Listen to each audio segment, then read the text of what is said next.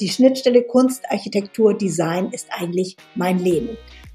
Ich weiß noch, wie mein Vater mal zu mir sagte, Mensch, Elke, musst du dir das Leben immer so schwer machen? Also mit, damals war ich 69, mit 69 einen Kredit zu verlangen, da, da kriegen die einen Lachanfall. Das kann man knicken, ne?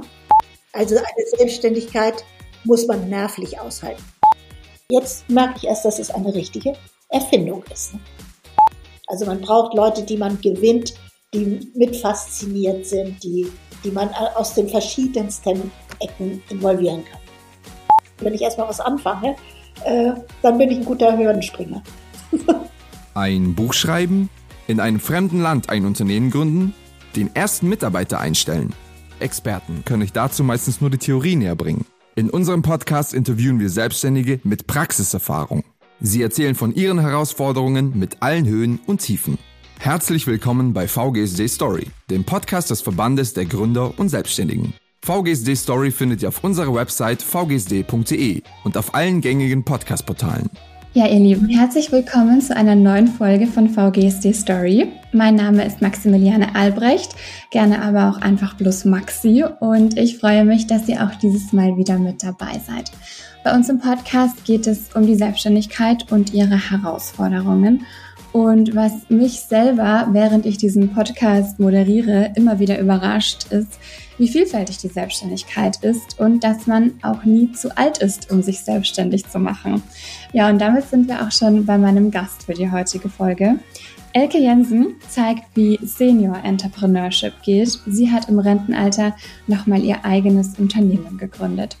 Elke, ein Hallo auch an dich. Schön, dass du heute hier bist. Ja, hallo. Vielen Dank für die Einladung. Freue ich mich und ich hoffe, dass ich inspirierend wirken kann für euch. Ich bin mir sicher, du hast viel zu erzählen. Ähm, wie geht's dir denn und von wo bist du uns eigentlich gerade zugeschaltet? Ich sehe, du sitzt im Büro irgendwo. Ja, ich, ich habe hier, ich komme aus Hamburg hier und sitze in meinem Gemeinschaftsbüro, wobei ich jetzt gerade eher in unserem ja in unserer Küche, in unserem Sozialraum sitzt. Der ist auch sehr groß, damit ich die anderen da im Büro nicht so äh, störe, wenn ich jetzt hier so vor mich hin quackle. Die wollen ja arbeiten. Es sind überwiegend auch Selbstständige, also Fotografen, ein, ein ja, Fotografen, Architekten und äh, Grafiker.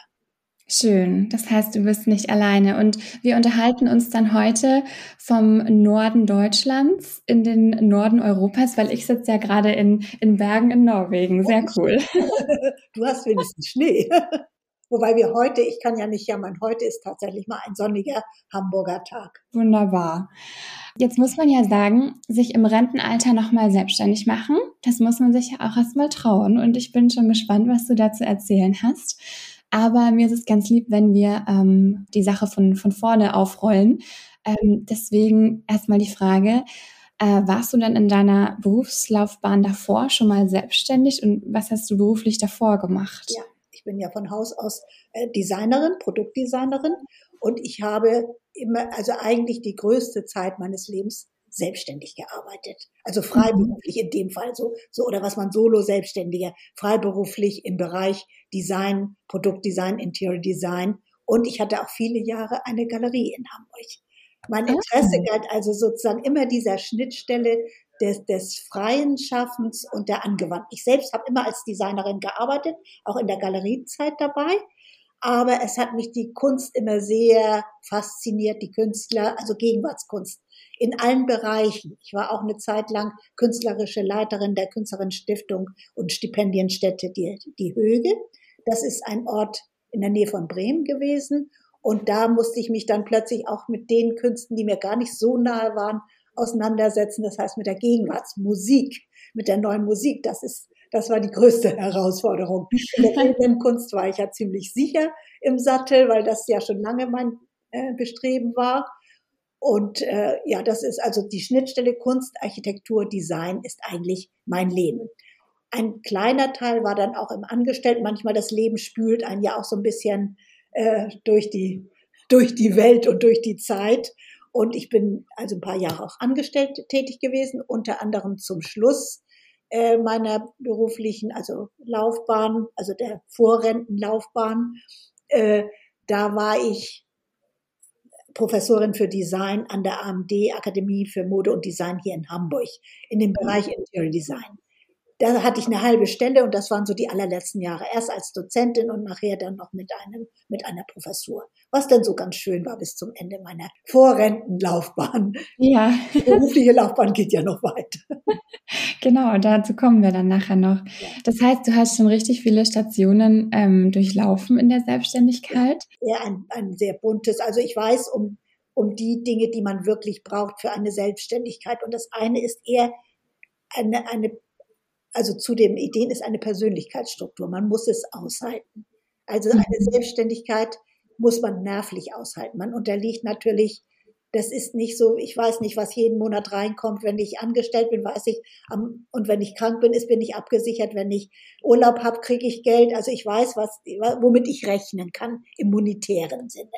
Das ist der Vorteil des Angestelltseins. In der freiberuflichen Tätigkeit oder in der Selbstständigkeit ja, da kann das doll laufen, aber es kann auch ziemlich blöd laufen, ne? zumindest aus der wirtschaftlichen Sicht. Genau, es ist ein Auf und Ab, ja, oder es kann sein, dass es ein Auf und Ab ist. Ja, genau, es, es kann sein, dass es, also es muss nicht sicher, dass, es gibt kein Muss, aber die Wahrscheinlichkeit, sag ich mal, ist doch eher viel, viel größer als, als in allem anderen. Ne? Und das ja. muss man also da darf man nicht zu schnell die Flinte ins Korn werfen oder es, es darf einem kein Magengeschwür bereiten. Ne? Wenn man sagt, Gott, jetzt hier nichts will laufen und nichts will so, wie ich will und das, ähm, wir cool bleiben, kann ich nur sagen. Ne? Sehr gut.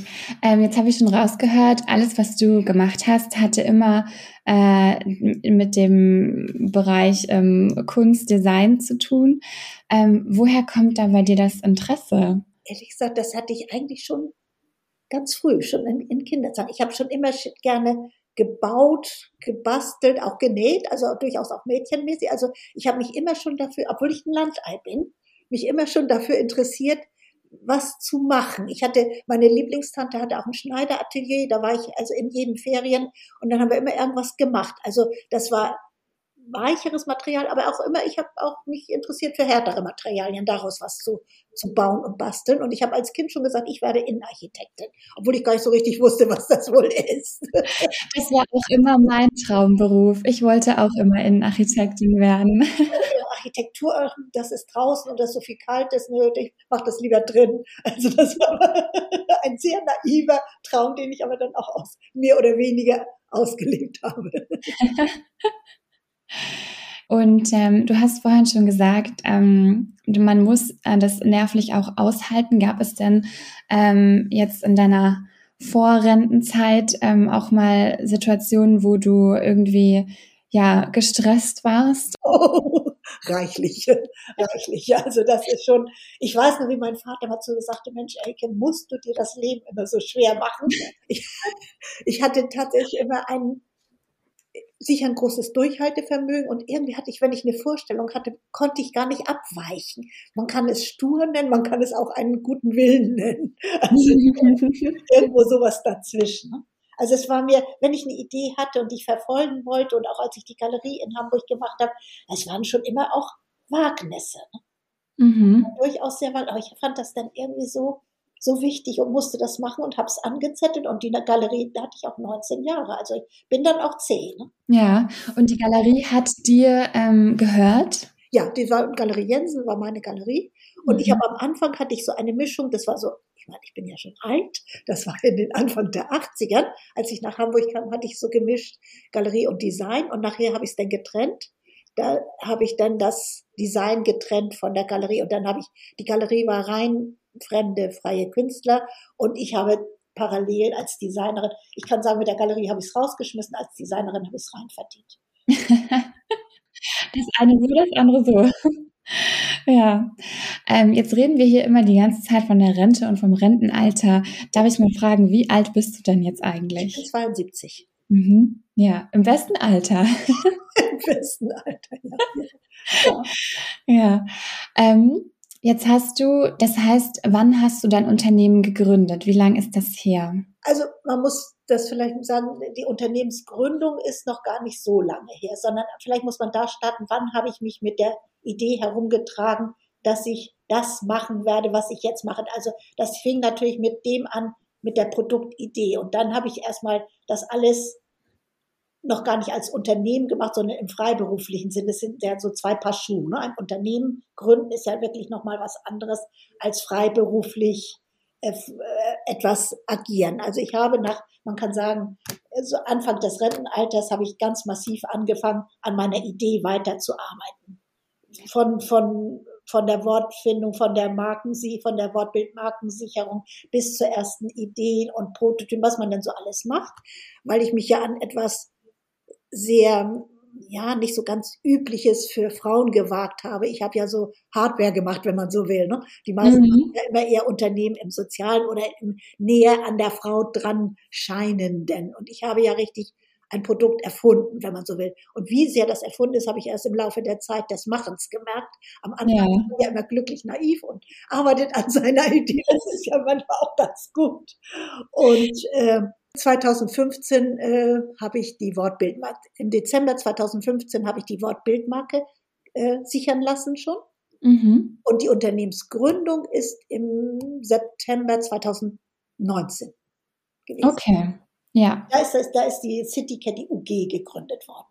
Jetzt musst du uns natürlich noch verraten, was deine Idee war, was äh, dein Produkt ist. Ja, genau, mein Produkt ist, äh, meine Idee war, es muss doch etwas Elegantes geben, was einem die Fortbewegung, Fortbewegung erleichtert, auch wenn man ähm, älter ist und so seine ersten Schwächen hat. Und zwar gerade ähm, fürs Gehen. Ich bin also, ich favorisiere so sehr das Gehen, weil das ist eine für den Menschen enorm wichtige Kunst, dass wir das können. Das hält unser Gehirn äh, beweglich und es hält den Körper beweglich. Man muss gar nicht rennen oder Radfahren. Es geht gar nicht um massiv Sport, sondern es geht ums Gehen. Es gibt ja auch das wunderbare Buch eines ähm, irischen Hirnforschers, dessen Namen ich gerade nicht weiß, aber das heißt das Glück des Gehens. kann ich nur jedem empfehlen, weil das ist hochinteressant, was die Forschung da herausgefunden hat, wenn man sich in Bewegung hält, im wahrsten Sinne des Wortes.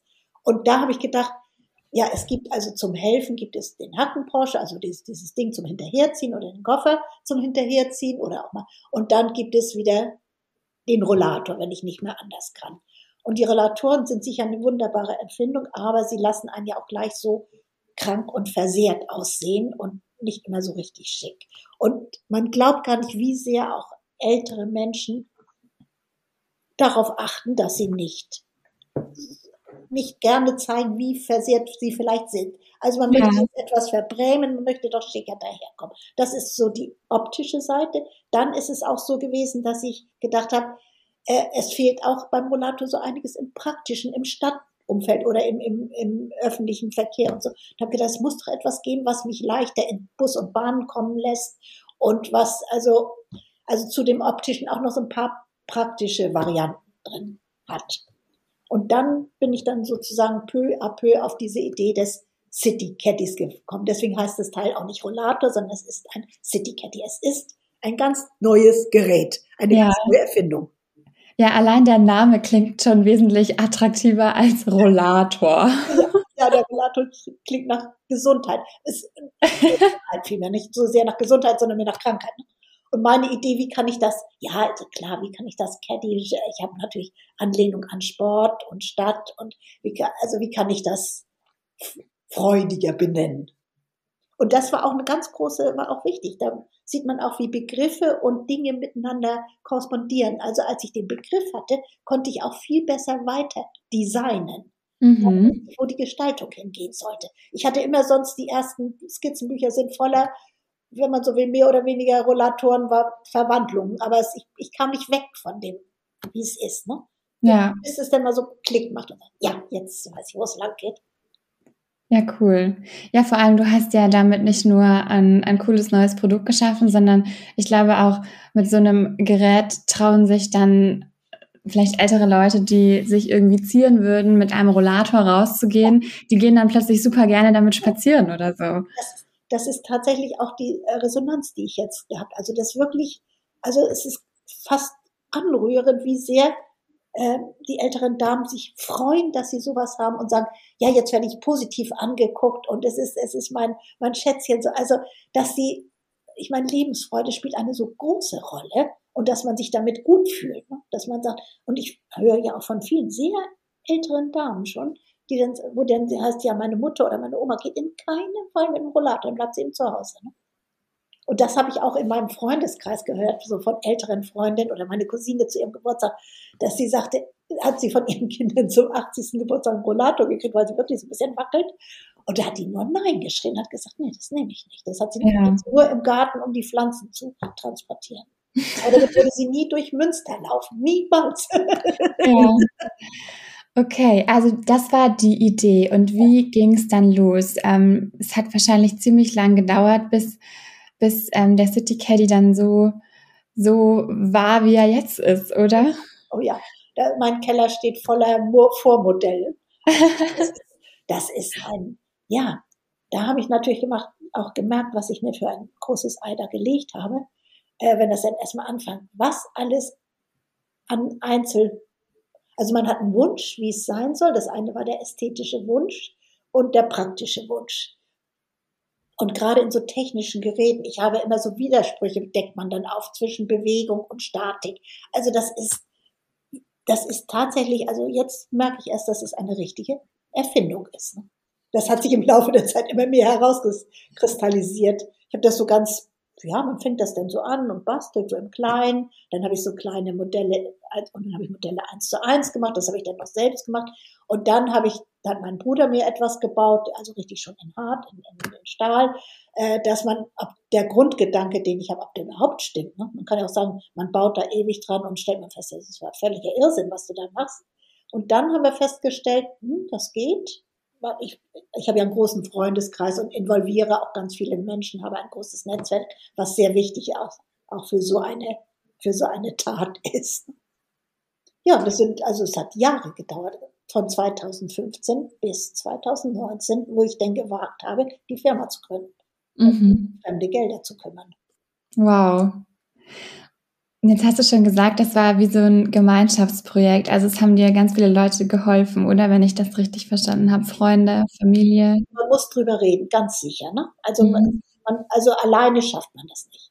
Also man braucht Leute, die man gewinnt, die mit fasziniert sind, die, die man aus den verschiedensten Ecken involvieren kann. Also Family and Friends, kann ich nur sagen. Ne? Mhm. Und gab es auch mal, mal Momente, wo du dir gedacht hast, oh Gott, hätte ich bloß mal meine Rente genossen und die Füße hochgelegt? Ich glaube, also ich habe ich hab manchmal schon gedacht, Gott, was, was, warum ist das so anstrengend und so. Aber das hätte ich, hätte ich nie. Also wenn ich das nicht gemacht hätte, hätte ich was anderes gemacht. Also das wäre nicht mein, das ist wohl nicht mein, mein Ding. Ja. Also das, ich meine, manchmal denke ich dann, oh, was ist denn ganz so anstrengend? Das denkt man natürlich in erster Linie, wenn was nicht klappt. Ne? Mm. wenn es klappt, dann denkt man, super, ne, hier, toll. Und wenn etwas nicht klappt, dann ist es schon so, dass man denkt, bin ich denn von allen guten Geistern verlassen? Was muss ich hier? Aber dass ich es gar nicht wollte, das war gar nicht in meinem Kopf. Das ist ja so, wie gesagt, 19 Jahre Galerie. Wenn ich erstmal was anfange, äh, dann bin ich ein guter Hürdenspringer. Du hattest ja langes Training, ja, das ist gut. Ja, ja, ich denke, das ist, also, das weiß ich auch, das hat mir natürlich auch viel Respekt so in meinem Freundeskreis eingebracht, auch gerade wenn es um die Geldgeber ging. Das ist ja auch so rekrutiert im, im Freundes- und Familienkreis, dass man sagt, na gut, wenn Elke was anfängt, wissen wir, die macht, die zieht's durch, ne? So, das ist, das, die kenne ich ja auch alle schon sehr, sehr, sehr lange. Und mhm. gut, das, das ist natürlich ein Wagnis. Es ist immer ein großes Wagnis, eine Firma zu gründen mit einem ganz neuen Produkt, wo man überhaupt nicht weiß, ob die Welt das will. Ne? Das war ja. ja nur eine Idee. Ich habe angenommen, die Welt will es. Ne? Aber die Welt hätte ja auch Pü sagen können. Das stimmt. Wie hast du dann herausgefunden, dass die Welt es will? Hast du dich auch so im Freundeskreis umgehört oder hast du einfach gemacht? Mhm. Ich habe gemacht bis zu dem Punkt, wo ich gesagt habe, so ab jetzt kann ich es Leuten zeigen. Und dann gab es welche dafür und welche haben gesagt, was, wie wird der Preis? Kriegst du das überhaupt hin? Und so. Und ich habe gesagt, Preis weiß ich noch gar nicht. Ja, willst du Meinungsforschung machen? Habe ich gesagt, nein, will ich nicht. Für ein Ding, das es nicht gibt, kann man keine Meinungsforschung machen. Ich bin der Meinung, dass es ist. Also man muss schon eine Festigkeit an den Tag legen und an sich und das Produkt glauben. Ne? Mhm. Also wie heißt es so schön, Glaube kann Berge versetzen. das ist der religiöse Glaube gemeint, aber ich denke auch der Glaube. ja, absolut. Der Glaube an sich. Und ähm, ähm, die, die Finanzierung, wie hast du das, das ging wahrscheinlich auch Step by Step und ich nehme mal an, du musstest Leute auch suchen und überzeugen, Natürlich. oder? Ja, ja, genau. Das ist, also ich, dadurch, dass ich ja eben schon viel, gerade auch in diesem Bereich Kunstgestaltung gemacht habe, kenne ich natürlich auch Leute, die ich ansprechen konnte, von denen ich wusste, wenn sie einen Teil geben, bringt es sie nicht um. Das ist natürlich ganz wichtig. Ich wollte keinem den letzten Pfennig abquatschen. Ne? Also das ist schon richtig. Ich habe auch gesagt, das ist Risikogeld. Wenn das nicht klappt, ist das Geld weg, was ihr da reinlegt. Ne? Und deswegen haben wir auch einen richtigen Vertrag gemacht und da habe ich mich dann auch sehr beraten lassen. Äh, wir haben einen Dreijahresplan gemacht, ganz klassisch. Also ich war erst bei der KfW-Bank, kann ich schon mal sagen. Und, und da ich ja Designerin bin, habe ich das natürlich aufgearbeitet wie eine Designerin. Wunderschöne Mappe gemacht mit den Skizzen und mit den Bildern und den Renderings und der Idee und so und bin dann da hingegangen und die blättert das so durch und guckt das an. Ja, sagt sie, und wo sind die Excel-Tabellen? Und ich dann immer, Excel-Tabellen, ach so. Ich wollte, ich wollte, also sagt sie, ja, wie viel wollen Sie denn machen? Habe ich gesagt, tja, möglichst viel. Ich weiß es ja noch gar nicht. Ne? Also ich, ich, mir fehlte dieses BWL-Denken. Auch wenn ich schon immer selbstständig war, weiß ich natürlich, will man das zum Geld verdienen. Aber dieses klassische BWL-Denken, dass man gar nicht so sehr in dem Ding denkt, sondern nur in dem, also ich will so und so viel produzieren, das soll so und so viel Umsatz geben, so so viel Stückzahlen strebe ich an.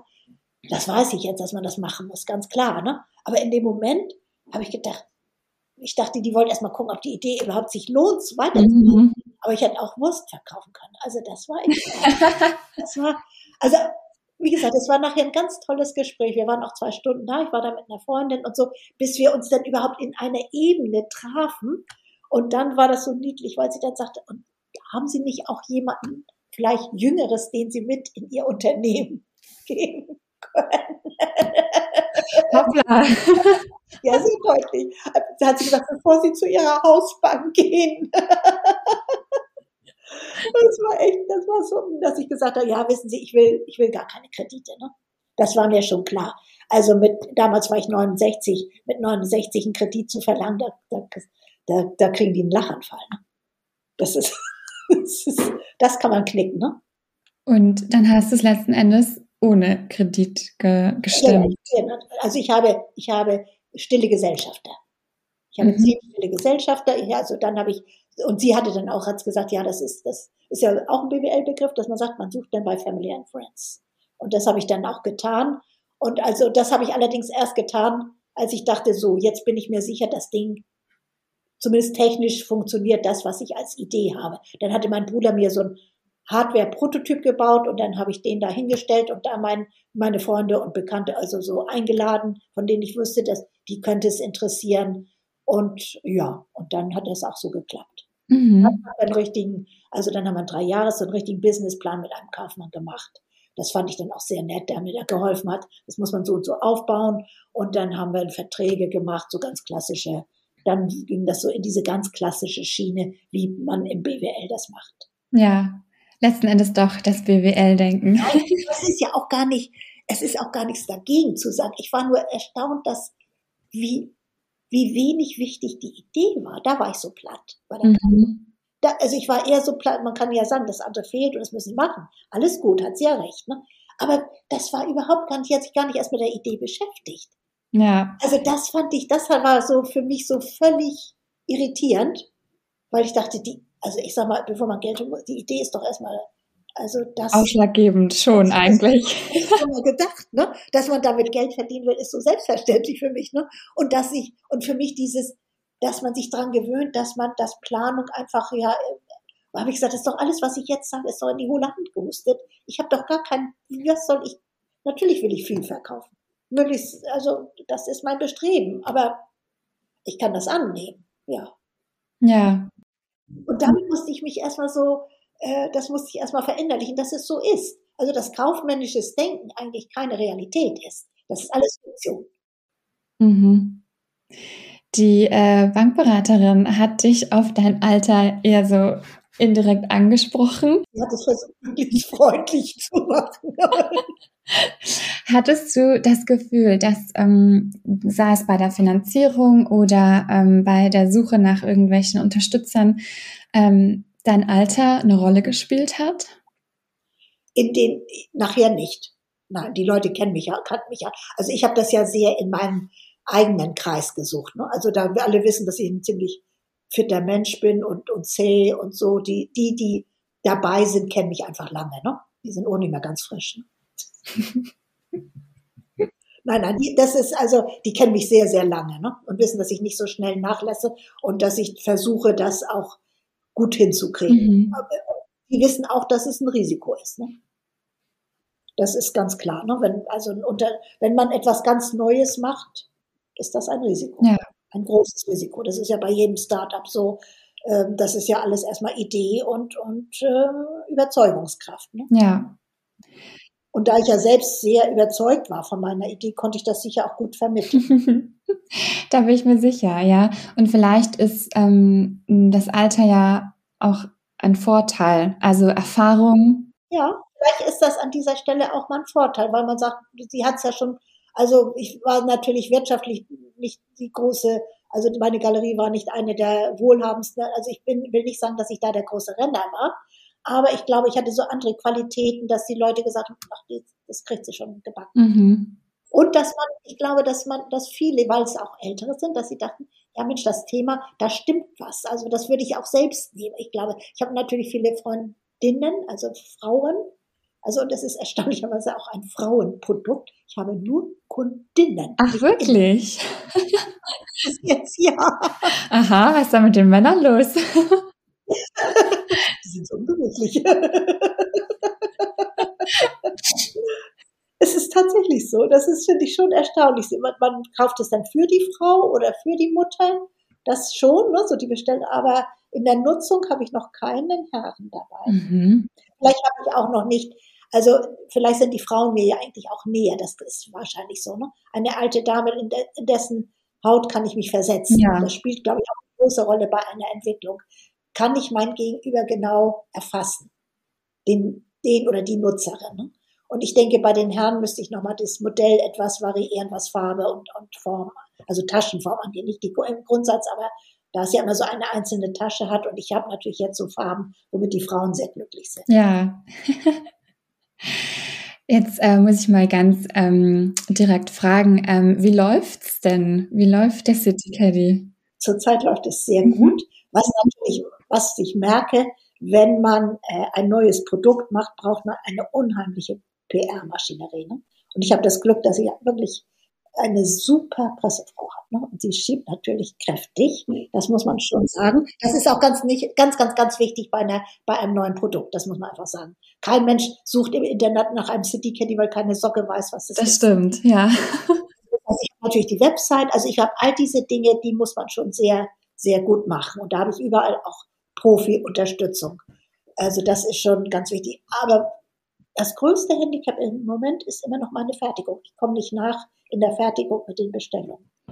Okay, aber das ist ja, wie sagt man, vielleicht ein positives Problem. genau, und ich meine, und was uns natürlich furchtbar im letzten Jahr auch so auf die Füße gefallen ist, natürlich Corona. Mm. Der Ausfall, da ein Ausfall. Es ist einfach so. Ne? Aber das ist, auch da ist man als Älterer gelassen, sagt, tja, das ist Schicksal, da kannst du nichts machen. Ja. Durch. Da muss man durch. Also würdest du schon sagen, du bringst vielleicht im, im Vergleich zu jüngeren Leuten deutlich mehr Gelassenheit mit, auch mittlerweile? Könnte ich mir so vorstellen. Also auch wenn man sagt, man vielleicht braucht man eine größere Zeit für die Regeneration, das glaube ich schon. Also, aber in der Gesamtheit, weil man sagt, das Leben ist, wie es ist. Ne? Dies Annehmen dessen, was es ist, das glaube ich ist im, im jungen Alter viel, viel schwerer. Ne? Ja ich sehe das ja auch bei meinen Kunden, die nehmen ja auch ihr Leben an. Die haben ja alle irgend, also irgendein Zipperlein haben sie, wenn sie älter werden. Ne? Das ist, und man versucht damit möglichst gut umzugehen. Und das, glaube ich, das ist, das, daher kann Alter sogar helfen. Ja, ja, sicher. Ähm, jetzt habe ich gelesen, ähm, du sitzt in deinem Büro mit jüngeren Leuten zusammen, oder? ähm, hast du das ähm, absichtlich so gewählt? das ist, vieles ist ja auch äh, Zufall ist. Also ich bin hier reingekommen, weil der Fotograf, der Enver Hirsch, der meine ganzen Fotos gemacht hat, den kannte ich noch aus meiner Galerienzeit. Als er ein ganz, ganz junger Fotograf habe ich den ausgestellt. Also ich lebe von meinen ganzen Kontakten und Verbindungen, die ich über Jahre hatte. Und ich bin ein Kontaktpfleger, auch nicht nur immer, wenn ich was brauche, sondern grundsätzlich. Also das ist, ich pflege Kontakte und dadurch kann man immer auf was zurückgreifen auch. Ne? Und der hatte, der ist der Hauptmieter hier und dann kam das gerade so, ich hatte erst ein anderes kleines Atelier mit zwei ehemaligen Studierenden von mir. Das war aber mehr so werkstattmäßig, da konnte ich immer keine Gäste einladen, weil das war schon sehr so über den Hof und dann mal an den Mülltopf vorbei. Also habe ich gedacht, niemanden hin einladen, der, der älter ist und ein, ein edles Objekt kaufen will oder sich mal anschauen will. Dann habe ich gedacht, da habe ich nach was anderem gesucht und auch, dass ich ein bisschen Lagerfläche hatte. Das musste auch geändert werden. Und dann ist hier ein Platz frei geworden und dann habe ich gefragt und dann habe ich mich bei den ganzen anderen hier im Büro auch vorgestellt und habe gesagt, das und das, das bin ich und das mache ich und überlegt euch, ob ihr mich hier ertragen könnt, würde mich freuen. Ne? So ist das entstanden wie so eine Wohngemeinschaft. Man musste sich erstmal bewerben. wir sind ja auch eher so eine Bürogemeinschaft, muss man sagen. Und, und wollen uns auch alle, die wir hier sind, all die Freiberufler, für die ist es ja immer wichtig, dass man sich auch an seinem Arbeitsplatz wirklich wohlfühlt. Ja. Miteinander wohlfühlt. Ne? Und äh, der eine Kollege hat dir ja vorhin geholfen, das hier das Aufnahmeprogramm zu starten. Aber ich schätze mal, dass äh, man sich in so einer Gemeinschaft ja auch gegenseitig immer unterstützt dann im Büro, oder? Auf jeden Fall, ja. Und ich, klar, wenn es technisch ist, dann bin ich natürlich die sozusagen die Schwächste. Internettechnik, sagen wir so, Internettechnik. Und also Schwächste im Sinne von, die, für den war das natürlich sofort klar, wie er da weiter verfährt. Ich stand hier vor, weil es nämlich im Spam angekommen war. Ach. Und dann habe ich, das, hatte ich das weitergeleitet und das war natürlich dumm, das musste man irgendwie anders machen. Ja, wir haben es geschafft, du bist hier. Nein, ich will mich da auch nicht dümmer machen, als ich bin. Aber ich stehe dann schneller mal so auf dem Schlauch. Ja. Was sind denn jetzt so ähm, die, die Zukunftspläne für deinen City Caddy? Wie, wie geht's weiter? Naja, jetzt, ich meine, es ist ja wirklich gerade erst, man muss sagen, ich habe die ersten Verkäufe, habe ich ja überhaupt erst machen können im Oktober 2021. Hm. Ja. Also insofern weiter, jetzt muss erstmal noch richtig losgehen. Wow, wenn man sich das mal überlegt, seit 2015 bist du da dran. Das ist echt, also Chapeau. also ab da habe ich die ersten Auslieferungen gemacht. Mhm. Also ich kriegte die Bestellung schon im April, weil da war ein großer Artikel, und deswegen Presse spielt eine große Rolle. Da kriegte ich erstmal, und dann konnte ich nicht liefern, weil Corona, eine, auch an so einem Produkt ist ja nicht eine Firma nur beteiligt sondern um, das wissen wir ja von der Autoindustrie im Großen, aber auch, es gibt ja verschiedene Komponenten an so einem Produkt. Und diese verschiedenen Komponenten kommen von verschiedenen kleineren Fertigungsmanufakturen. Ja, und eine nach dem anderen, nicht zur gleichen Zeit, nein, eine nach dem anderen kriegte Carbon-Auto, mhm. war geschlossen. Und dann ging nichts weiter. Ne? Und dann stand ich hier und musste meine Kunden, dann dachte ich, ich kann liefern nach, nach acht Wochen, dann, ich habe, glaube ich, dreimal, also ganz wenige sind abgesprungen. Zwei sind abgesprungen, die anderen haben durchgehalten und gesagt, gut, müssen wir halt warten, hilft nichts. Das ist wirklich äh, so, ja, also etwas zu realisieren in der Hardware. Also wie sagte eine Dame mal zu mir, ja, das ist wirklich die Königsdisziplin in der Produkte, also in der, im, im Startup, in der Firmenentwicklung. Sich das zu trauen, nochmal äh, richtig ein, ein Produkt im, im harten Sinn, im technischen Sinne zu machen. Also nicht, nicht, also also Hardware ist wirklich das, ne? So ein Fahrzeug, ein Mini-Fahrzeug. Ja, genau. Ja, das, das, ist es ja, genau. Ja, und das ist es. Und das beweist sich auch in der Straße. Ich werde auch so Kinderkrankheiten. Also man sieht auch, also die Straße ist rau, ne? ja.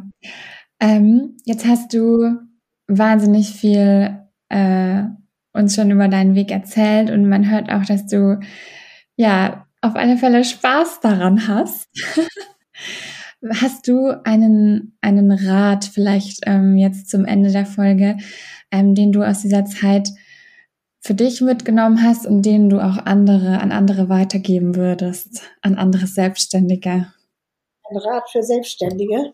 Ein Rat für Selbstständige. Ich denke, man muss sich sicher sein in der Idee, die man hat, und man muss sie für sich für sinnig erachten. Also man muss das Gefühl haben, das, was ich tue, macht einen Sinn. Und dann in, in der Eigenschaft ist es gut, wenn man gute Nerven hat, einen guten Kreis, um sich, sich nicht zu schnell erschüttern lassen, finde ich auch ganz wichtig. Mhm. Also immer welche, die ihre eigene Ängste, eigenen Ängste auf einen übertragen. Geht das mit dem Preis auch? Geht das auch? Und so. Da muss man also vielleicht manchmal hinhören und dann aber wieder für, zu sich selbst kommen und sich das überlegen und sagen, ich werde es versuchen, ich werde es wird sich zeigen. Ja. Und etwas, was ich auch gelernt habe, wenn, je neuer ein Produkt ist, umso weniger braucht man eine Meinungsforschung oder ähnliches zu machen. Das ist Unsinn. Das ist schiere Unsinn. Das hat ja nicht, also das habe ich jetzt auch von, also das haben sie ja nicht mal bei Apple gemacht, als das Handy rauskam, weil sie gesagt haben, etwas, was es nicht gibt, kann man nicht erfragen. Man kann auch nicht fragen, ob der Preis genommen wird. Einmal hätte man jemandem gesagt, Zahl für so ein kleines Handy 1000 Euro, hätten alle sich an den Kopf gefasst und gesagt, genau. Also das, sowas funktioniert nicht. Ne? Es muss erstmal da sein und also dies Wagnis muss man, das Risiko muss man eingehen bis zu dem Schritt, dass es als Realität zu überprüfen ist. Ja, ja, und du bist das Wagnis eingegangen und hast es in Realität umgesetzt, den City Caddy. Ja, richtig cool. Durchhalten und bei Laune bleiben. Elke, vielen Dank für das Gespräch. Es hat mir sehr viel Spaß gemacht und äh, vielen Dank, dass du heute hier warst. Tschüss. Ne? Und alles Gute für alle, die, die was machen.